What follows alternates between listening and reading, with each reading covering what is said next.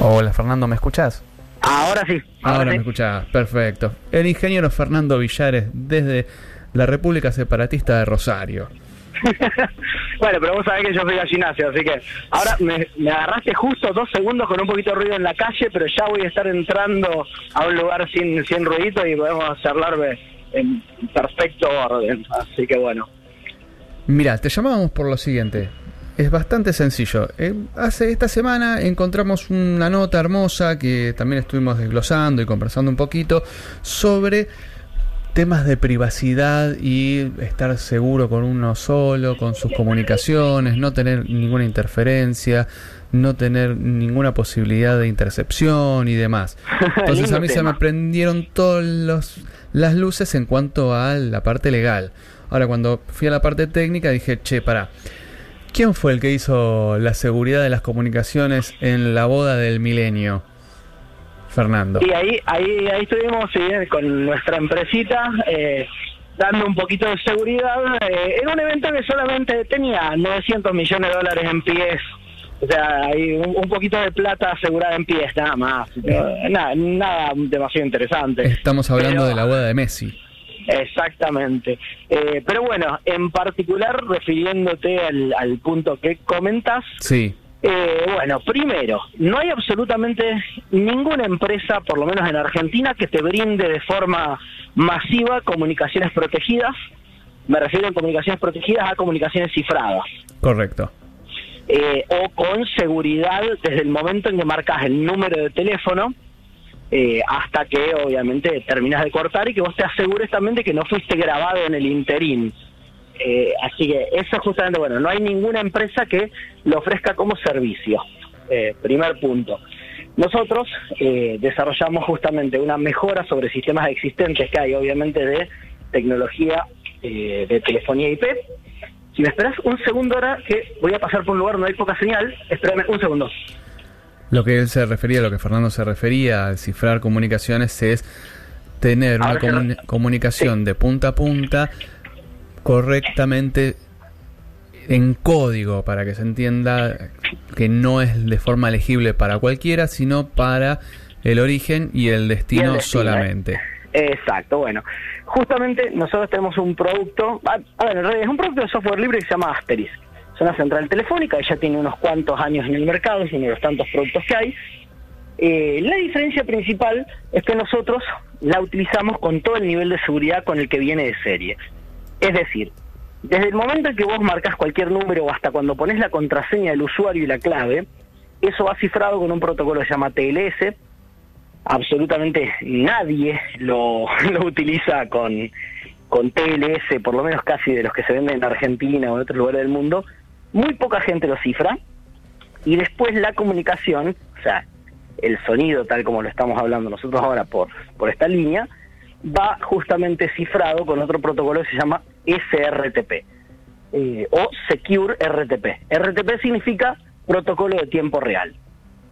O sea que puedo tener una conversación de extremo a extremo cifrada y garantizando que vos y yo podamos hablar sin ninguna interferencia. Exactamente, sin que haya un tercero escuchando con la leve excepción, por ejemplo, de que eh, tengas el celular o el aparato eh, que tiene el micrófono, obviamente, comprometido. En, el caso de que vos tengas eh, el celular comprometido, o sea, te, te, metieron un programa troyano similar, o tenés, por ejemplo, una computadora con un virus, eh, o un, lo que se denomina un RAT, un Remote Access Toolkit, que es un programa que de nuevo permite tomar control de la misma. En ese caso, obviamente, por más que cifres, lo que tenés perdido es la seguridad en la computadora, entonces ahí no va a haber mucha posibilidad de protegerlo. O sea que además de la seguridad de la, de la, comunicación, tengo que tener una seguridad en mis equipos propios. Exactamente, la realidad es que eh, la seguridad son múltiples, eh, digamos, por así llamarlo, niveles. Eh, uno de los niveles es, por ejemplo, el de la computadora. Múltiples concatenaciones de, herramientas. Eh, exacto, vos tenés obviamente el nivel de la seguridad de la red en sí, tenés la seguridad después de la plataforma o el programa que estás usando, es lo que se denomina seguridad en barrera o seguridad, seguridad en profundidad. vos tenés que asegurarte que todos los niveles cumplan con cierto estándar de eh, justamente de, limpieza, por así llamarlo, para que eh, obviamente no, no pongas en riesgo la comunicación. Y ahora vamos a hacerlo a la inversa, porque para esto es que eh, yo me ofusqué tanto. Si yo quiero tener una reunión privada en mi casa y garantizar que el living de mi casa es 100% seguro de cualquier interferencia, intercepción, transmisión, comunicación, telecomunicación, señales de lo que sea. ¿Se puede hacer? Se puede hacer. Ahora, el tema es que ese tipo de eh, protección eh, ya requiere equipamiento y, requiere de, eh, obviamente, equipos, por de nuevo valga la redundancia, que no son accesibles para, para mucha gente. En particular, como primera medida, eh, algo muy interesante, muy sencillo de hacer, es por ejemplo meter los celulares adentro del microondas. El microondas es una jaula de Faraday, justamente para que el magnetrón que tiene adentro no eh, saque todas esas microondas fuera del, del cubículo donde se está calentando la comida, con lo cual también evita que salgan o que entren señales eh, de, la cajita cerrada. Lo cual, como primera medida, si vos necesitas realmente estar seguro en una conversación o algo, mete el celular ahí adentro, o mete los dispositivos electrónicos que tengan micrófonos ahí adentro, eh, y se podrían utilizar, por ejemplo, bloqueadores celulares eh, o bloqueadores de señales, como por ejemplo, tendrías que estar bloqueando las señales de 2.4 gigas, que son las redes inalámbricas comunes, el Bluetooth, los teléfonos inalámbricos normales. Tendrías que estar protegiendo también la señal de 5 gigas, que es la de las redes de alta velocidad, las redes de alta velocidad actuales, las 11AC. Eh, también tendrías que estar bloqueando 900 MHz, 2100 MHz, que son bandas de, celular. Y acá hay algo muy interesante que sí lo puede hacer en eso cualquier persona. Seguramente no te llegué a escuchar hablando con Fede, pero Fede capaz que nombró algo de eso. Eh, un dispositivo muy económico que se puede utilizar para revisar señales en cierto lugar es eh, un pequeño dispositivo USB que se llama RTL eh, 2832, creo que era el modelo. Es una pequeña plaquita USB que se consigue desde 7 dólares en Diel Extreme, en AliExpress. Se puede comprar también en otra página que se llama RTL-SDR, eh, que te permite en realidad, básicamente eso es un pendrive que tiene un sintonizador USB de televisión digital. ¿Y qué haces con agarra un rango de frecuencia desde 20 Hz hasta más o menos 2000, 2100. ¿Y qué haces con eh, eso? Podés snifear todo el ancho de banda. ¿Qué es snifear? escuchar, oler, viene del inglés que es oler eh, y justamente te permite mirar todo el tráfico eh, todas las radiofrecuencias, o sea, el, espectro eh, el espectro de radiofrecuencia en ese rango, desde 20 hasta 2100 MHz. Con lo cual, podés agarrar desde un viejo celular inalámbrico, eh, un inalámbrico o un celular, digo, de hace varios años, hasta la frecuencia que utilizaba el 3G y hasta el 4G en estos casos. Vos lo que vas a ver en cada frecuencia donde hay tránsito, donde hay algo, vas a ver picos. Entonces podés hacer lo que se llama una imagen del espectro en ese momento. Y si alguien, por ejemplo, te plantó, no sé, un micrófono, una cámara, cualquier cosa, que esté transmitiendo fuera de lo común, con respecto a lo que vos tenías anteriormente, va a tener una diferencia. Lo que se llama una nueva firma de espectro. O sea que... De esta forma vos podés saber si tenés algo, o si alguien pasó, o si alguien te dejó algún regalito. Técnicamente es posible decir si yo tomo estas herramientas, puedo tener una reunión 100% privada, 100% que nadie me va a escuchar, una reunión persona a persona. 100%, el 100% eh, vos lo sabés eh, como persona que sabe de informática y como persona que sabe de leyes, el 100% no está garantizado Aseguro se lo llevaron preso, pero sí podés tener un grado de certeza muy alto o un nivel de seguridad bastante alto. Eh, de nuevo, en seguridad nunca vamos a decir que es el 100%, pero sí que tenés un nivel de confianza muy alto en que quizás tomando ciertos recaudos difícilmente puedan eh, puedan agarrarte esas comunicaciones. Estamos en una radio y hay mucha gente que dice, ja, y mi viejo grabador a cinta de periodista no lo no trafica nada, pero me llevo la conversación. ¿Qué hacemos con eso? También, primero, existen dispositivos ya en el mercado de hace rato y no son tan caros, o sea, son medio saladitos de cierta forma, pero eh, también leyendo un poquito en internet se puede sacar. Eh, se pueden hacer dispositivos caseros que bloquean la grabación de micrófonos, de los viejos y queridos micrófonos tradicionales como el de este grabador de periodista. Esos dispositivos generan ruido blanco, generan ruido del tipo ruido blanco para el que no, no sabe mucho, sería un... Una, fritura.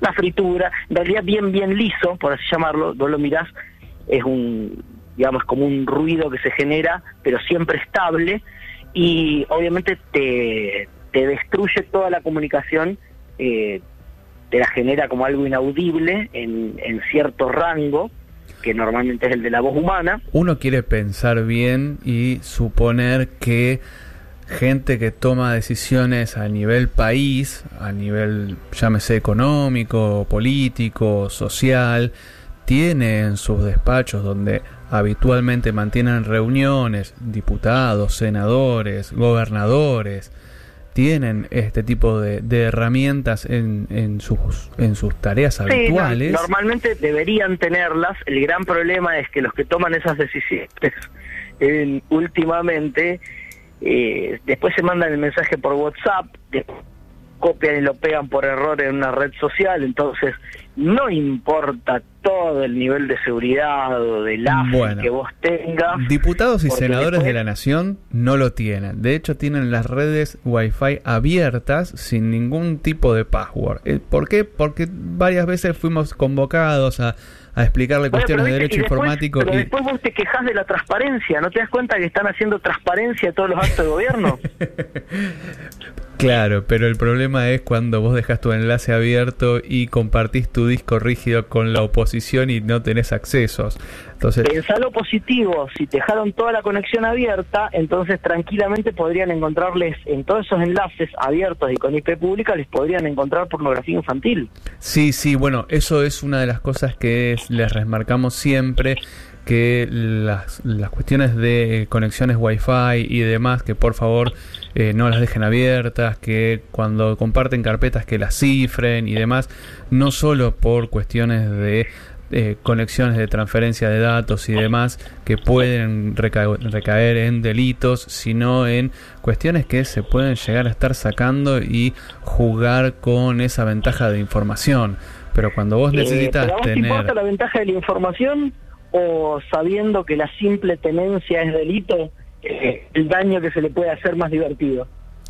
Eso va a depender de, del ataque que se quiera hacer y de cuánta maldad tenga el atacante, porque cuando vos dejas la mera tenencia o la conexión y el tráfico, estás generándole un perjuicio a una persona donde por errores de implementación de leyes, que en su momento también vamos a tocar en este programa, hay que modificar un montón de cosas que si bien los delitos son aberrantes, eh, hay cuestiones que eh, se tipifican de forma equivocada, pretendiendo elevar la vara en la protección, están haciendo cuestiones de eh, mala implementación de políticas criminales. Entonces, ahí vamos a tener un problema grande y las cuestiones de seguridad informática siempre vienen de la mano en estas cosas y por eso volvíamos al tema de ¿es posible garantizar las comunicaciones seguras? Sí.